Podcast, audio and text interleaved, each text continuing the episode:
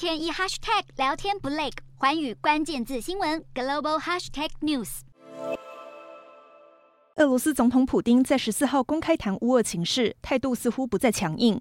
普丁表示，他征召俄军预备役的行动即将在两周之内结束，也没有进一步的动员计划，还重申俄罗斯现在愿意与乌克兰会谈。曾经表明不惜动用核武的普丁，在俄军接连遭遇挫败之后，似乎也想喘一口气。不过，嘴上说不会再大力空袭乌克兰，俄罗斯的飞弹还是在同一天击中乌南的扎波罗热。普丁的真正意图谁也摸不清，并且他也表示军事行动是正确的，声称若不采取行动，情况只会更糟。另外，各界也都很关心普丁是否会出席十一月的 G20 峰会。他本人回应没必要跟美国总统拜登谈判，也还没决定要不要出席。